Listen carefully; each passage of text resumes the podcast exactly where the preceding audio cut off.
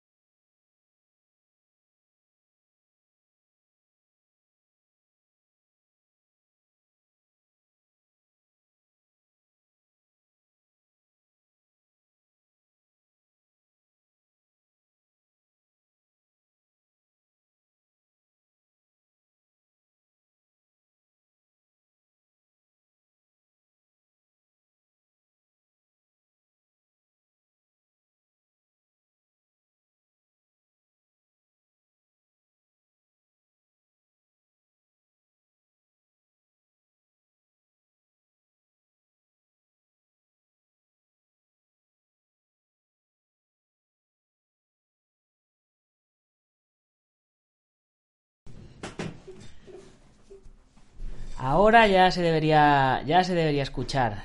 Eh, a ver, micrófono, sí, aquí está.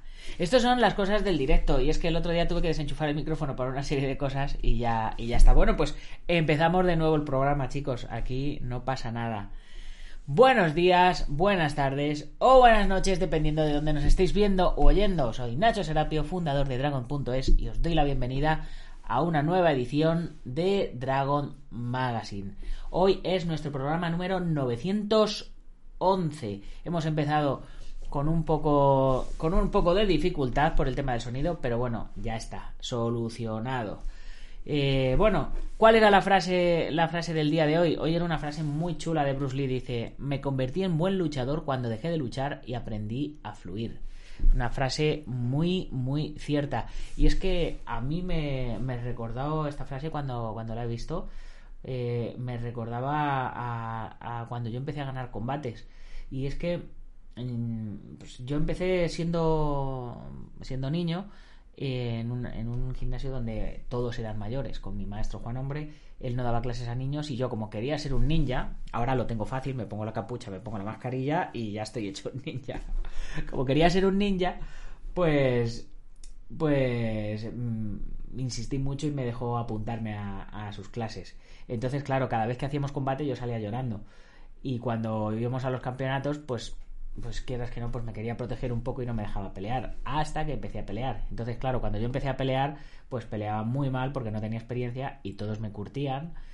Y, y yo siempre hacía mi dieta para aguantar, eh, para estar en un peso exacto y, no pelear con gente más grande y esas cosas. Y siempre perdía. Hasta que llegó el momento en el que entré en el servicio militar, en 1996. Eh, fui de los últimos que entró. Y, vi, el, vi el show que había allí, la gente que los castigaban haciendo cinco flexiones. Yo decía, ¿cinco flexiones? ¿En serio? Pero si, si a nosotros el maestro cuando llegamos tarde nos castiga haciendo 20. Eh, digo, pero, pero, qué panda de nenazas, ¿no? eh, no sé. Y, bueno, total, que me di cuenta de que yo estaba por encima de la media de la gente. Y, y durante el servicio militar empezamos a preparar el campeonato del mundo del 97 y, bueno, pues fui a competir a varios campeonatos y en un evento me tocó un tío que me sacaba una cabeza. Y mi maestro empezó, pide báscula, pide báscula, que ese tío pesa más, tal. Y yo le miré y le dije, no pidas báscula, voy a pelear. Y se quedó el maestro diciendo, bueno, pues nada, que pelee, él sabrá. Y cuando saludamos, yo esta anécdota ya la he contado varias veces. Dije, saludamos, nos ponemos en guardia y dicen, allí me salgo yo, ¡guau! Patada frontal, puño, puño, puño, puño, puño, pum, pum, pum, pum. Y otra patada, pum. Y el tipo grandote salió despedido de aquí atrás. Eh, rollo, rollo película, así. Al menos así lo recuerdo yo. Y desde entonces empecé a ganar, empecé a ganar peleas. Perdí el miedo a pelear porque no me preocupé del peso, me preocupé de entrenar y de estar más fuerte y, bueno, por eso me parece muy, muy bueno ese consejo de Bruce Lee de, de que hay que aprender a fluir. Y dicho esto, pues el programa de hoy eh, os, lo, os lo dedico a los que os quedasteis ayer esperando eh, vuestro programa de noche, porque este que estoy haciendo por la mañana corresponde al que tenía que haber salido ayer por la noche. Y es que ayer estuvimos rodando la peli, continuamos, continuamos rodando nuestra peli y bueno, hicimos un plano secuencia brutal. No brutal de que, de que fuera super peleas. Ese le vamos a rodar este fin de semana. Este fin de semana tenemos un rodaje fino filipino. Pero el, el plano que rodamos este fin de semana pasado, o sea, perdón, que rodamos anoche, ayer, eh, fue un plano de 6 o 7 minutos que incluía diálogos de más de cuatro personas, que incluía un montón de acciones, que entre ellas había movimientos marciales y tal. Y bueno, eh, los chicos de sonido decían, chicos, si este plano sale así del tirón, eh, de aquí a los Goya. O sea, decían, esto es un pedazo de plano brutal. Y, ciertamente conseguimos que saliera. O sea, yo estoy muy contento. Luego hay que ver qué tal se ve de luz, qué tal se ve de foto, qué tal se ve de acting, de todo pero la verdad que quedé muy, muy contento con el rodaje de ayer. Así que bueno, pues lo dicho, el programa de hoy os lo dedico a los que estéis esperando ayer. Y bien, pues, ¿qué más, qué más deciros? Sí, que eh, este programa de por la mañana os voy a contar unas poquitas de las noticias que me han llegado a redacción y por la tarde contaremos otras. Ahora será más arte marcial tradicional y cine y por la tarde nos metemos más en deportes de contacto y MMA y estas cosas. Y bueno, antes de empezar, como siempre, hay que recordaros que os tenéis que unir a la comunidad Dragon, que es la comunidad de los artistas marciales y luchadores. Ya sabéis que por 12 euros al mes tenéis acceso en tarifa plana a más de mil videotutoriales. Como veis, los que lo veis a través de vídeo el podcast, están separados por artes marciales tradicionales, por cursos básicos, deportes de contacto, defensa personal, energía y salud, MMA o, striking, manejo de armas, otros tipo eh, preparación física, cursos de monitor, de lucha para cine, tips para ganar un torneo, cómo entrenar de manera autodidacta, anti-bullying, defensa personal verbal, hasta, hasta cómo diseñaros la propia, vuestra propia página web de vuestro gimnasio, de vuestro estilo, etcétera, etcétera. O sea, si es que tenéis una miscelánea de cosas espectacular. Y luego además, por supuesto, pues tenemos el 15% de descuento en la tienda online, tenemos la revista, tenemos libros, bueno, eh, ya sabéis que desde el año pasado eh, que sacamos cada mes una revista y pues vamos sacando, este año hemos sacado una revista, un libro, una revista, un libro, de tal manera que en lugar de haber 12 revistas al año, hay 6 revistas y 6 libros. Ojo, cuidado, ojo, cuidado, que los, libros los, podéis adquirir en Amazon por 18 euros. Son unos libros muy buenos, pero eh, eh, los que sois miembros de la comunidad Dragón los recibís en casa por 12 euros, que es la mensualidad. O sea, no por 12 euros, porque ya solo los mil vídeos eh, repartidos entre 12, eh, pues resulta, resulta una, una, locura, ¿no? vamos, vamos a ver. Sale cada vídeo, cada vídeo tutorial sale a 0,012 céntimos. O sea, es un precio ridículo por aprender artes marciales. Y además tienen los descuentos y la revista y los libros y eh, nuestra comunidad, nuestro chat donde estamos todos los de la comunidad, que para mí, como siempre os digo, es la joya de la corona. Bueno, vamos a ver quiénes sois los madrugadores que estáis por aquí conectados. A ver qué me comentáis. Artes marciales profesionales, saludos, no se escucha nada, ya, ya está arreglado. Nayorik también comentaba que no se oía nada, ahora sí. Eh, dice, yo empecé a ganar cuando perdí el miedo, efectivamente. Y es que al final, eh, como se suele decir, el peor enemigo somos nosotros mismos. Cuando un rival realmente nos está enseñando cuáles son nuestros defectos. Si tenemos la guardia baja, cuando nos pegan un golpe alto, si no aguantamos una patada al estómago cuando nos la dan, si nos derriban al suelo, eh, cómo evitarlo, en fin, nos dice realmente un, un adversario, nos dice dónde tenemos que seguir trabajando. Jorge Arriagada, desde Argentina. Ah, no, desde Chile, perdón. Buenos días, maestro Serapio. Aquí preparándome para ir al trabajo. Acá en Chile son las 7 de la mañana. Aquí son las 11. Tampoco llevamos tanta diferencia. Así que me, me alegro que te estés preparando para ir a trabajar. Hay que darle duro, duro, duro. Bueno, pues vamos a empezar con las noticias. A ver, a ver qué noticias tenemos por aquí. A ver. Primera noticia del día nos viene de eh, el, urbano rural eh, CL, que supongo que será, que será precisamente de Chile, maestro Arriagada. Y nos, nos dice así, primer campeonato online de habilidades de taekwondo. Las actividades no se detienen a pesar de las restricciones y limitantes que impone la pandemia del coronavirus. Es un escenario adverso. La reinvención es un pilar sólido para mantener activa a la comunidad bajo este escenario los torneos deportivos que otros eran presenciales hoy mutaron hacia la virtualidad. El Ministerio del Deporte y el IND han organizado así el primer campeonato online de habilidades en Taekwondo, donde se valorarán remotamente la destreza, velocidad, resistencia, fuerza, control técnico y agilidad de los participantes. Todos los interesados deben enviar al número del WhatsApp más 56 932 470 450 hasta el 24 de noviembre a las 23.59 y con algunas especificaciones que aparecen en las bases y nos ponen el enlace. Lo importante es que sumemos la mayor cantidad de deportistas. La crisis sanitaria nos obliga a modificar todos nuestros procesos, pero creo que hasta ahora hemos superado bastante bien los obstáculos, comenta el Seremi del Deporte Diego Ramírez. Por último, es importante destacar que el campeonato estará dividido en tres categorías: infantil, de 10 a 13 años, juvenil, de 14 a 17 y adulto mayores de 18 años. La premiación final estará dispuesta para el sábado 28 de noviembre a las 18 horas. A ver, tengo, tengo al Neko por aquí dando vueltas y me está organizando alguna. En fin, eh, si os interesa, ponéis campeonato online de habilidades en Taekwondo y pues nada, mandáis ahí, mandáis ahí vuestros, vuestros datos, vuestras cosas y supongo que cuantos más participen, pues mejor. Por cierto, que este tipo de campeonatos online que se acaban, que parece que los acaban de descubrir, nosotros ya los estábamos haciendo con el mundo de las, de las formas musicales y, el tricking y demás, lo estábamos haciendo ya antes del año 2000. Eh, había una página que se llamaba Bilang, otra que se llamaba Maslink, M-A-S, Martial Art Sports Links, eh, Maslink, eh, había otra que era Sport Martial Arts, que, hoy, hoy, hoy continúa.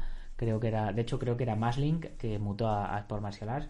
Y, nada, y, vamos, ay, había una muy buena que era Matrix, MA de Martial Arts, guion Tricks, con X, de, tricks, de tricking, que eran trucos de artes marciales. Y todo esto pues ya estaba inventado. Lo que pasa es que, claro, eh, la gente no creía en ello hasta que no ha tenido más narices que, que asumir que, esto era una realidad. Pero bueno, parece, parece, según he visto las noticias mientras desayunaba, que en diciembre ya se empiezan a repartir eh, vacunas por Europa. Hay una vacuna de no sé dónde que tiene un 95% de efectividad y hay otra vacuna en Inglaterra que por lo visto eh, te das media dosis un mes y al mes siguiente te das otra media dosis y te garantizan un 90% de efectividad. Así que, pues, es un paso para que volvamos a la normalidad. Bien, siguiente noticia, nos vamos a ir de las artes marciales virtuales, nos vamos al judo. Judo español. Un total de 13 judocas españoles a por el europeo en Praga.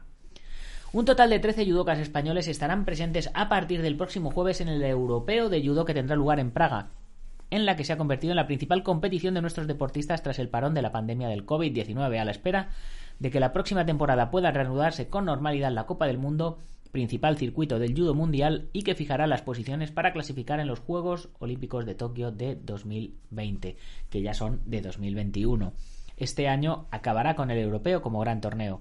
En Praga estarán los principales judocas españoles, salvo Julia Figueroa, que se recupera de una operación de hombro, y María Bernabeu, liderados por un Nicolás Serazadisvili, del que siempre se espera todo y más debido a su gran calidad y su dominio en la categoría de menos 90 kilos. Junto al campeón del mundo en 2018 formarán el equipo Francisco Garrigos en 60 kilos, Alberto Gaitero en 66 kilos, Daniel Pérez en 66 kilos y Salvador Cases en menos de 73 en masculino, mientras que en femenino estarán Laura Martínez en 48 kilos, Mireia La Puerta también 48, Ana Pérez en 52, Estrella López en 52, Isabel Puche en 63, Cristina Cabana en 63, Ai Sonouda en 70 y Sara Álvarez en 78. Madre mía, qué grande tiene que ser esta Sara, ¿eh? En fin, tras el parón, tan solo se ha llegado a disputar una prueba mm, de la Copa del Mundo, el Gran Slam de Hungría, donde la única medalla para España llegó de Seracidibisvili, que se colgó el bronce. Además, estas semanas anteriores se disputaron los europeos, tanto en categoría junior como sub-23, donde brillaron Aisonouda, que se hizo con un bronce en menos de 70, y que estará en Praga, y Nina Esteo, oro en sub-23 en 52 kilos, que no estará en la cita absoluta. Las oposiciones a subir. Ah, no, las oposiciones no. Las oposiciones son lo que sacáis para los policías o bomberos. Las opciones de subir al podio en la capital checa son muchas debido al gran nivel del judo nacional, aunque la difícil preparación en este año tan complicado y la igualdad existente en la élite hacen muy complicado hablar de opciones. Lo que está claro es que la mayoría de los 13 representantes españoles optarán a los metales, esperando mejorar la única medalla de bronce obtenida por Seracidisvili en la última edición de Tel Aviv 2018. Hay que recordar que este hombre, el número uno, el del apellido raro, con Garrigos y Gaitero Martínez y Pérez Box se encuentran en el top 10 de sus categorías en el ranking mundial de la Federación Internacional de Judo, por lo que se encuentran entre los favoritos a medalla. Los europeos se van a desarrollar en tres días del 19 al 21 de noviembre con la participación de 42 países y 264 deportistas en el 02 Arena de Praga sin público debido a las medidas sanitarias. Es decir, que si estamos a 24 de noviembre, pues esta noticia nos llega ya con retraso para variar. Pero bueno, eh, la semana que viene os contaré los resultados. Bien, vamos a pasar al karate. Bueno, seguimos con el judo y, salva, y saltamos al karate. Exhibición de judo, karate y lucha para fomentar el deporte seguro. La Comunidad de Madrid, dentro de su apuesta por la reactivación del sector deportivo y la práctica de actividad física de manera segura, participa en la celebración de la primera jornada de exhibición interfederativa Deporte Seguro, en la que deportistas de judo, karate y lucha mostrarán sus habilidades cumpliendo con las medidas de higiene y seguridad pertinentes. Este acto tendrá lugar en la mañana del sábado 21 en Villaviciosa de Don, es decir, tuvo lugar. Está organizado por las federaciones madrileñas de judo, karate y lucha con el apoyo de la Comunidad de Madrid. El objetivo de esta iniciativa es promover una práctica deportiva segura y saludable, transmitir los valores de la salud e higiene en el deporte, así como visibilizar estas disciplinas. La presentación oficial del evento ha tenido lugar en el Within Center y ha contado con la participación del viceconsejero de Deportes de la Comunidad de Madrid, Roberto Núñez. Durante su intervención, Núñez ha destacado el ejemplo en el desarrollo y cumplimiento de los protocolos COVID de las federaciones y la necesidad de fomentar la práctica del deporte seguro, sano, saludable y con valores. Además, Núñez ha querido destacar el trabajo realizado por las tres federaciones organizadoras del evento para poner en práctica el deporte de manera segura y saludable en un momento tan complicado como el que estamos viviendo. El judo, el karate y la lucha han indicado ha indicado el viceconsejero, son deportes que de forma excelente muestran que se pueden complementar perfectamente la competición y el deporte con valores. En esta primera jornada de exhibición, las federaciones organizadoras, además de animar a la práctica de sus disciplinas y demostrar cómo realizar deporte de manera segura, van a presentar un decálogo de trabajo. En él apuestan por la práctica deportiva segura, sana y saludable y con valores, como decimos, la promoción del esfuerzo, la dedicación, la entrega, el respeto por el juego limpio, la tolerancia, el respeto a las normas, la lucha contra la discriminación o saber aceptar la derrota con honor y aprender de ella. Gran verdad. De hecho, eh, hace esta semana pasada vi un vídeo espectacular en el que un niño eh, ganaba un combate de lucha y el otro niño se giraba y, le pegaba un cachetazo eh, terrible al otro porque había perdido. Y claro, pues el otro se enojaba y ya pues se lía pardísima ahí entre los niños. Eh, me pareció una lástima que no le hayan enseñado a, a, perder a ese muchacho.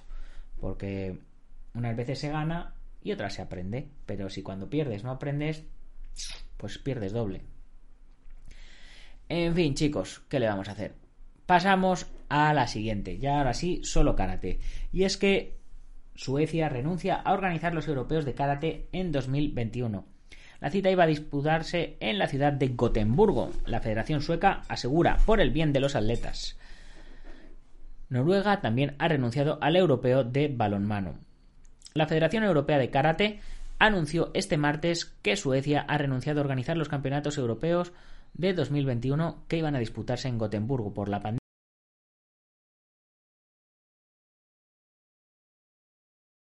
año que viene, ya que está incluido en el proceso de clasificación olímpica. El comité ejecutivo de la EKF se reunió este martes por videoconferencia con el presidente de la EKF y de la Mundial, el español Antonio Espinós. Los miembros del comité ejecutivo fueron informados de la decisión de los organizadores de los europeos de Suecia de retirarse de la organización del torneo el año próximo debido a la pandemia. Como resultado de esta decisión, se acordó buscar lugares alternativos para albergar el mayor torneo europeo de karate del próximo año. Además, el órgano de decisión de la EKF decidió hacer todo lo posible para celebrar el torneo en 2021, ya que la 56 edición de los europeos está incluida en el proceso de clasificación olímpica para Tokio. El progreso del deporte y el bienestar de nuestros atletas está en el centro de nuestras decisiones, mientras nos enfrentamos a nuevos retos debido a los efectos devastadores de la pandemia del coronavirus, debemos seguir trabajando juntos para garantizar que podamos volver a la actividad lo antes posible y que podamos hacerlo en las mejores condiciones para los atletas, los aficionados y toda la familia europea del karate. Y la verdad es que eh, dentro de todo lo malo que, está sucediendo con este tema de la pandemia, nos está haciendo a la sociedad, creo que la está haciendo espabilar, darse, darse una cachetada así en, en la cabeza, ponerse las pilas, apretarse el culo y que, y que todo el mundo haya pegado un salto evolutivo en, en prevención, en, en medidas, eh, digitalmente la, la, gente pues ya cree más en, en todo este tema del mundo digital. ¡Ay! Corona, corona. Y, y creo que, que, bueno, que mm, sin duda hay un antes y un después y aunque volvamos a, a nuestra normalidad, eh, creo que, que vamos a haber evolucionado mucho todos. Si está siendo duro, que lo está siendo, eh, la evolución va a ser muy positiva. Y bueno, vamos a pasar ya a noticias mm, cinéfilas o cinéfalas o como lo queráis. Y es que, bueno, yo tenía muchas ganas de ver la peli de, Vanguard de Jackie Chan. Y las críticas que me están llegando, eh, pues no son muy positivas. Eh, este titular, por ejemplo, dice: Lo último de Jackie Chan apenas está a la vanguardia de la acción moderna. Haciendo eh, el juego de palabras con el título de la peli, de Vanguard.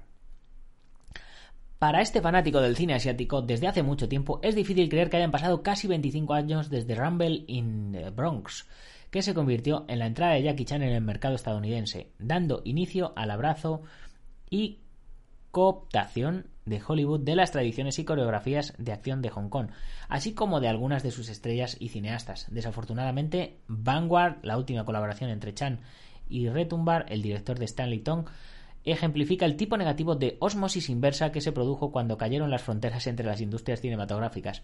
Es una producción china informada por tropos internacionales del tipo más genérico. Esencialmente, es una aventura de imitación de James Bond que trota por el mundo uniendo escenarios de acción de rendimientos decrecientes con diálogos repetitivos y un mínimo absoluto de trama y caracterización. La gira mundial comienza en Londres, donde malvados, donde malvados morenos intentan secuestrar al empresario Kigoil Jackson Lowe durante un desfile en el Festival de Primavera. Menos mal que Vanguard, una organización de seguridad encubierta, armada y equipada con lo último en armamento y vigilancia de alta tecnología, está en el caso. Los agentes y mejores amigos Lei Zhenyu, Yang Yang y Zhang Qiachuan Ailun intentan detener el secuestro, lo que lleva a la primera gran pelea de artes marciales de la película en la cocina de un restaurante. Un entorno útil pero completamente familiar para tal ambigüedad. Y un letrero de peatones por venir. Durante esta pelea, Ali, no, ahí hace algunos de los viejos trucos de Chan, como estrechar su mano con un dolor momentáneo después de golpear a un chico malo ya que el mismo Chan pasa esta operación sentado detrás de un escritorio como jefe de Vanguard con gafas. Tang Huan Ting. Tang sale y juega cuando la escena cambia a África, donde la hija de King, Fareda Chu, Ruohan, retoma con su amigo León, creado digitalmente Charlie, en una escena aparentemente inspirada en un momento clásico de poderoso hombre de Pekín, y está luchando contra los cazadores furtivos locales sobre todas las redes sociales, al parecer. Este desagradable grupo se une a los malos principales en sus intentos de apoderarse de Farida, que tiene un vehículo similar a 007 y sus propios dispositivos, y se une románticamente con Lei, mientras mira pajaritos bonitos durante un descanso en el caos. Todo culmina en una persecución entretenida y ridícula, mejorada por CGI por Rápidos y Furiosos, ya sabéis, Fast and Furious. La última vez, Vanguard es una diversión honesta. A partir de ahí saltamos a la trillada parte de la película Tormenta de la Fortaleza Inexpugnable en el territorio natal de los villanos en un país del Medio Oriente Contacto ficticio, completo con caravanas de vehículos que atraviesan bazares, fuego de ametralladoras interminables y el mundo, música aullando en la banda sonora rematada por poco, por poco entusiasmo eh, rápido y furioso. Es que trucos de coches aquí eh, esto no, entiendo. Supongo que, que es una mala traducción de Fast and Furious eh, con los trucos de coche de Fast and Furious. Aquí en otros lugares, Vanguard depende demasiado de los efectos digitales que hacen que la acción sea caricaturesca e ingrávida. El único humor intencional que aparece cuando Chan inyecta bufonadas ocasionales en sus peleas poco frecuentes y en un par de bromas visuales, como una pequeña flota de drones de espionaje Vanguard que realmente parecen como abejas. En todo momento las artes marciales brindan breves sacudidas de emoción, pero no son ni inventivas ni lo suficientemente extensas como para disipar la convencionalidad cada vez más pesada en la historia, escrita por el propio Tang. la falta de interés genuino es particularmente aguda, dado que los momentos destacados dramáticos, una escena de desarmar la bomba, etc., se sienten caídos de memoria, y las actuaciones de los antagonistas son uniformemente pésimas. Joder, cómo la están poniendo. Madre mía. Para el momento, Vanguard llega a su acto final en Dubai. Ha llegado, al parecer, mucho más largo que sus 107 minutos. Los últimos 10 de ellos consisten en los créditos, la mayoría de los cuales están acompañados por las tomas descartadas habituales de Chan y otros que se lesionan haciendo sus acrobacias y un momento particularmente serio en el que la estrella casi se ahoga durante esa secuencia del río, de lo cual ya hemos hablado en el programa. Es bueno verlo tan comprometido como siempre en dar todo por un proyecto, incluso si a los 66 años no es lo que era antes, aunque la duración de sus créditos indica las prioridades fuera del lugar aquí. Uno de Vanguard. En fin. En fin. Pues tengo otra crítica, ahora la vamos a leer. Primero vamos a ver qué me estáis comentando por aquí por el chat. Eh, a ver. Eh, Emilio Smilodón, buenos días a todos, buenos días a ti también. Edgar Campo, hola, buenos días Nacho, hoy has cambiado el horario. sí, lo cambié, lo, cambié ayer, que ayer no me dio tiempo a hacer el programa de hoy. Nayorik, ¿habrá making of de algunas escenas de balas y katanas para abrir boca? Sí, las habrá en mi canal de YouTube del Guerrero Interior. Eh, haré como, como lo hemos hecho con lo del reto de los 100 días, pues vamos a ir haciendo eh, empezaré a, contar un poco todo el proceso. Ya lo empecé a hacer para los, patrones, los que se han unido a la comunidad Dragon eh, eh, bueno, al canal de Dragon de artes marciales, los que se han unido tienen unos vídeos exclusivos de todo el principio del proyecto y ellos que están aportando económicamente para, el proyecto, pues están al tanto de todo eh, de todo el proceso y, luego pues esos vídeos los voy a pasar al canal del Guerrero Interior como reto de los 100 días y ahí pues lo iré, lo iré poniendo. Pero lo haré una vez que, ya terminemos el rodaje y esté despejado de, de todo Venga, seguimos. Teníamos eh, otra noticia de, esta, otra crítica de la peli de, Jackie Chan, de noticias RVT. Jackie Chan y su colaborador Stanley Ton luchan. no sé, no sé si, será la misma traducción, pero vamos a, vamos a leerla un poco a ver. Jackie Chan y su colaborador Stanley Ton luchan miserablemente en su séptima película juntos. Vanguard es un torpe espectáculo de CGI con una trama ridícula, una actuación terrible y temas nacionalistas tensos. Las escenas de lucha tienen una coreografía decente, pero se pierden en el aluvión de violencia armada de dibujos animados. La película provoca risas menores con momentos fugaces de humor slapstick. Las risas son el único punto positivo. Vanguard es una gran decepción para dos cineastas de, los más famosos de China. Vanguard comienza con una nota festiva durante la celebración del Año Nuevo Chino, tal. Y bueno, esto es un poco la trama. King está siendo perseguido, que ya lo hemos visto. Vanguard apunta a un enlace rápido y furioso, ya, ya lo hemos visto. Jackie Chan obtiene la mejor facturación, pero es un personaje secundario en Vanguard. Los protagonistas más jóvenes tienen más tiempo en pantalla y la mayoría de las escenas de acción. Chan muestra destellos de sus acrobacias características, pero deja el trabajo pesado al conjunto. El problema es que no son tan carismáticos. La interacción entre Vanguard, equipo y Farida es una locura. Stanley Tong, el director de Super Cop y primer golpe de Jackie Chan, se excede en los elementos cómicos, cruza la línea de lo humorístico a lo tonto. Esto es especialmente cierto para los personajes femeninos. Las actrices de reparto están relegadas en gran medida a las risitas, el coqueteo y la tradicional damisela en apuros. Miyamuki tiene algunas buenas peleas, pero luego se usa como una trampa de miel en una escena que pone los ojos en blanco. Soy un gran fan de Jackie Chan y Stanley Tong. Recuerdo esperar en la fila para ver Rumble in the Bronx, Vanguard, y es una gran decepción. Realmente no hay nada que recomendar aquí. La acción está completamente arruinada por el CGI. Asombra la mente de que los cineastas y el estudio hayan aceptado efectos especiales tan abismales. Tan abismales entiendo tan malos. Vanguard es una producción de China Films, de Shanghai International Media Co., China Film Group Corporation, Shanghai Tencent Pictures Culture Media. La película tendrá un importante estreno en cines en América del Norte, incluidas pantallas IMAX de Gravitas Ventures el 20 de noviembre. Los puntos de vista y opiniones expresados en este artículo son del autor y no reflejan, bla, bla, bla, bla, bla, bla.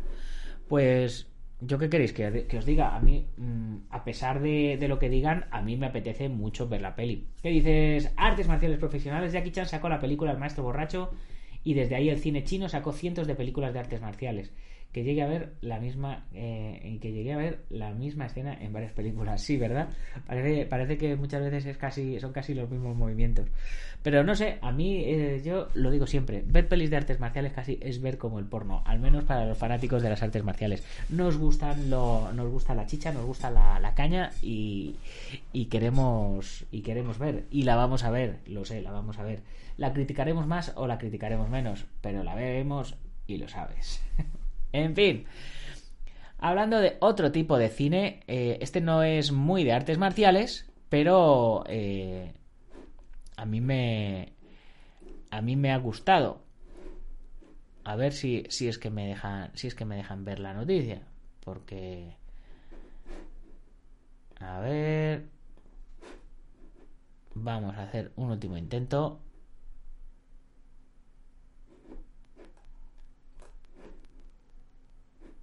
A ver.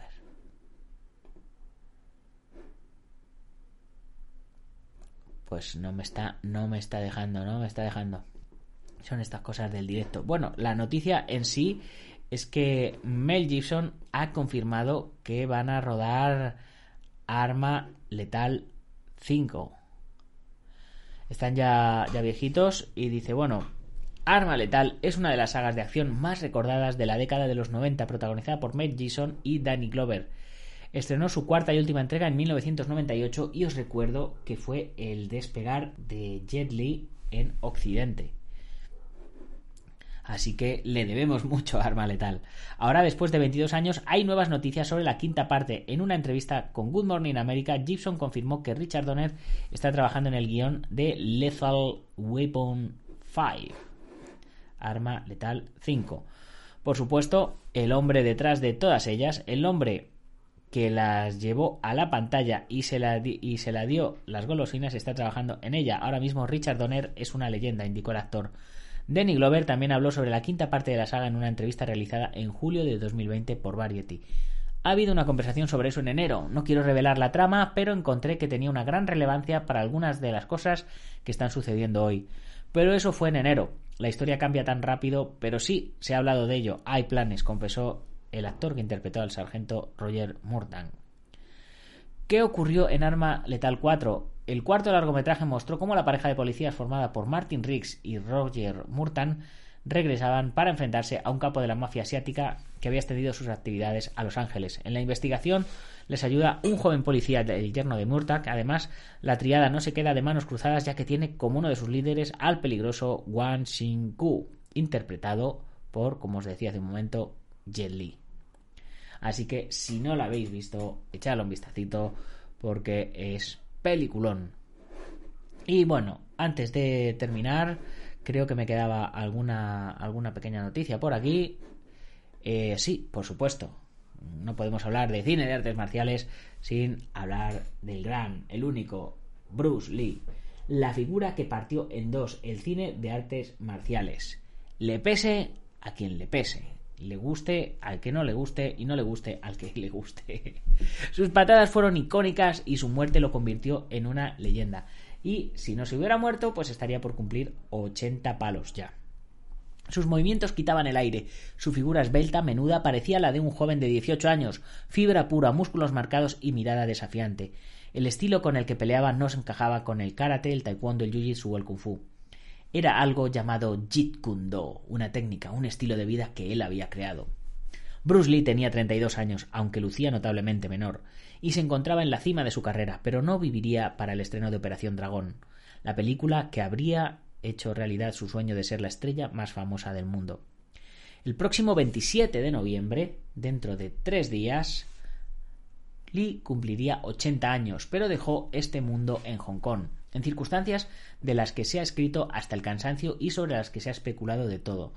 Su muerte sería fruto de la envidia de otros maestros de artes marciales, una venganza de la triada, la terrible organización criminal asiática con la que Lee tenía ajustes pendientes, la maldición que pesaba sobre su familia, según la cual los varones de varias generaciones estaban condenados a morir a muy corta edad, y la oficial, una hipersensibilidad alérgica a un analgésico, que consumió para el dolor de cabeza. La causa del deceso fue un edema cerebral, que nunca se justificó de manera científica y hasta ahora permanece como un enigma. Era 1973.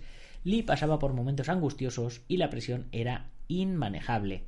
Mucho distaba de ese muchacho peleonero al que su padre debió sacar de Hong Kong de regreso a su natal Estados Unidos por los conflictos que causó en las calles y los baños de las escuelas. Estaba extremadamente delgado, pesaba 55 kilos para sus 1,75 metros de estatura. Yo creo que es 1,65, no 1,75. Eh, y su exigencia física era casi sobrehumana. Dicen que consumía opioides y cannabis para lidiar con el estrés y los dolores que le producían las hernias discales y que mantenía una relación extramatrimonial. Dicen que su muerte el 23 de julio de ese año no fue accidental. Bueno, que no fue accidental, fue accidental, evidentemente. El escritor madrileño Marcos Ocaña, que ha publicado tres libros sobre Bruce Lee, el más reciente, El Guerrero de Bambú, aseguró en una entrevista con la revista Icon de El País que todas las circunstancias que rodearon la muerte de Bruce fueron rocambolescas.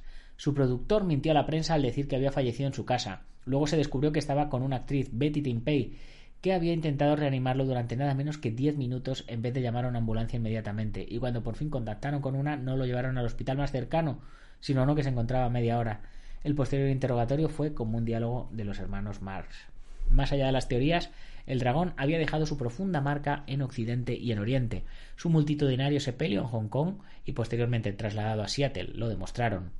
La muerte de Bruce Lee desató la locura por aprender sus técnicas de combate, sus películas se convirtieron en éxitos en taquilla y su imagen se alzó como un icono de la cultura pop. Ese día murió el hombre y nació la leyenda. Bruce se pasó parte de su corta vida frente a las cámaras. Su primera aparición fue a los dos meses de recién nacido en la película Golden Gate Girl. En The Kid interpretó a un pequeño parlanchín cuando tenía apenas 10 años. Desde niño se notó la influencia artística de su padre, actor en películas cantonesas, artista marcial y comediante en la ópera china que andaba por el mundo con su compañía. De hecho, el nacimiento de Bruce en Estados Unidos fue un accidente. Durante una de las temporadas de su padre en San Francisco, el 27 de noviembre del 40, nació el hijo del dragón, según la astrología china, Li Yunfan. Como se registró, no usó su nombre occidental. Bruce, por sugerencia de una enfermera del Chinese Hospital, fue donde fue alumbrado. Hasta cuando fue adolescente, y debido a una antigua tradición oriental, los espíritus rondaban a los hijos varones. Su madre y su abuela decidieron llamarlo en femenino Saifong, que significa pequeño fénix. Y bueno, tenemos mm, o tengo más, más cositas que comentar acerca del tema de, Bruce Lee, pero eh, yo creo que lo vamos a dejar para eh, el día 27, que si no me equivoco es el próximo viernes, y posiblemente haremos, haremos un especial Bruce Lee, eh, ya que toca cine y el viernes. y pues, pues eso, posiblemente hablemos de Bruce Lee, ya que sería su 80 cumpleaños. Christopher 5, la puerta se abrió. ¿Cómo estás? Un saludo. Y bueno, siguiendo con la Bruce Plotation, otra, otra noticia que nos llega es la serie Ip Man nunca terminará. Y es que parece que hacen otra peli de Jim Man, pero esta vez ya sin, sin Donnie Yen. Ha habido más de unas pocas basadas en la vida de Jim Man, el gran maestro del arte marcial Wing Chun, que contaba Bruce Lee entre sus estudiantes. Las películas están destinadas a ser biográficas, pero como la mayoría de las películas basadas en figuras de la vida real, juegan rápido y suelto con la verdad. Está bien. Dudo que en este momento alguien esté entrando en una película de Jim Man en busca de hechos. La última entrada es Jim Man, maestro de Kung Fu, que se remonta a los primeros días de Jeep durante la Revolución Comunista en el 49. Jim Man Kung Fu Master Trailer. Hasta ahora ha habido cinco películas de Jim Man. El título más reciente se tituló Jim Man 4 de Final aunque es la quinta película de la serie. Pero no dejes que el subtítulo de final te engañe, ya que hay una nueva entrada de la serie, se llama Jim Man Kung Fu Master, y está eludiendo ese final al ser una precuela. Y esta es la sinopsis. Jim Man Kung Fu Master se remonta a los primeros días de Jeep antes de la Revolución Comunista del 49. Jeep, interpretado por Dennis To, por tercera vez como el artista marcial que enseñó a Bruce Lee, era entonces un capitán de policía incriminado por el asesinato de un mafioso despiadado pero honorable y el objetivo de vengar de su peligrosa hija. Obligado a abandonar la fuerza, Ji pronto también tendrá que lidiar con la llegada del ejército japonés Guangzhou. Lee Min Lee dirige la película y coescribe con Si King Xiu. Inman Kung Fu Master Estrellas tiene a Dennis A, a Yuan Li Ruoxin, Tong Xiaohu, Yue Dongfen, Chang Qing-jun, Zhao Xiong-wan, Ren Yu y Michael Tong. Donnie Yen interpretó a Jim Man en cuatro de las otras cinco películas. El cuarto título, Master Z Jim Man Legacy, en realidad no presenta a Jim Man como personaje, por lo que Yen no apareció, pero sí la produjo. Pero no tiene ninguna implicación con este título, lo que plantea la pregunta: ¿esta película cuenta siquiera como parte de la serie oficial de Jim Man o es algo completamente diferente? Discutan entre ustedes y tomen notas. Habrá cuestionarios sobre todo esto más adelante. Magnet Releasing lanzará Jim Man Kung Fu Master en cines y bajo demanda el 11 de diciembre en 2020. Ah, y el póster que tenemos es este, que está muy chulo. Así que ahí lo dejamos. Y con esto, chicos, pues terminamos este programa matutino. Espero que os haya gustado, que lo hayáis pasado bien. Y como siempre, yo, antes de despedirme, tengo que mencionar a los patrocinadores. IPM International más y a la unión del maestro Martín García, Gimnasio Bugenquidoyo de Sijal Marín en Yuncos Toledo, maestro Antonio Delicado de la Mitosa Internacional Coso Río Kempo Asociación, eh, Joaquín Valera de Janminyo Japquido, Alberto Hidalgo, eh, Taz Academy con David Armendariz y por supuesto también Ubentex, plataforma número uno de gestión integral de torneos. Ya sabéis, si os ha gustado el programa, compartirlo con vuestros amigos y si no con vuestros enemigos, pero compartirlos. Emilio Smilodon, sería guapo una película sobre Choki Motobu. Ese sí que se pegó de verdad en la calle. Pues estaría guay, pues la verdad que sí. Así que si alguien se entera de alguna, a mí me gustaron mucho, por ejemplo, las de... mm, Ay, ¿cómo se llamaban? Eh, las de... mm, Las de Maso Llama, pero aquella trilogía, Karate Bear Fighter, Karate Bull Fighter y, y Karate Street Fighter, me parece, me parece que eran. Eh, esas tres a mí me, me parecieron muy buenas. Bueno, y luego Fighter in the Wind, que no tiene nada que ver con aquellas tres, pues también me, me encantaron. Bueno, chicos, ya sabéis, si os ha gustado, compartirlo con vuestros amigos y si no, con vuestros enemigos y que se fastidien. Pero compartirlo porque compartir es vivir. Esta tarde, más y mejor. ¡Gámbaro!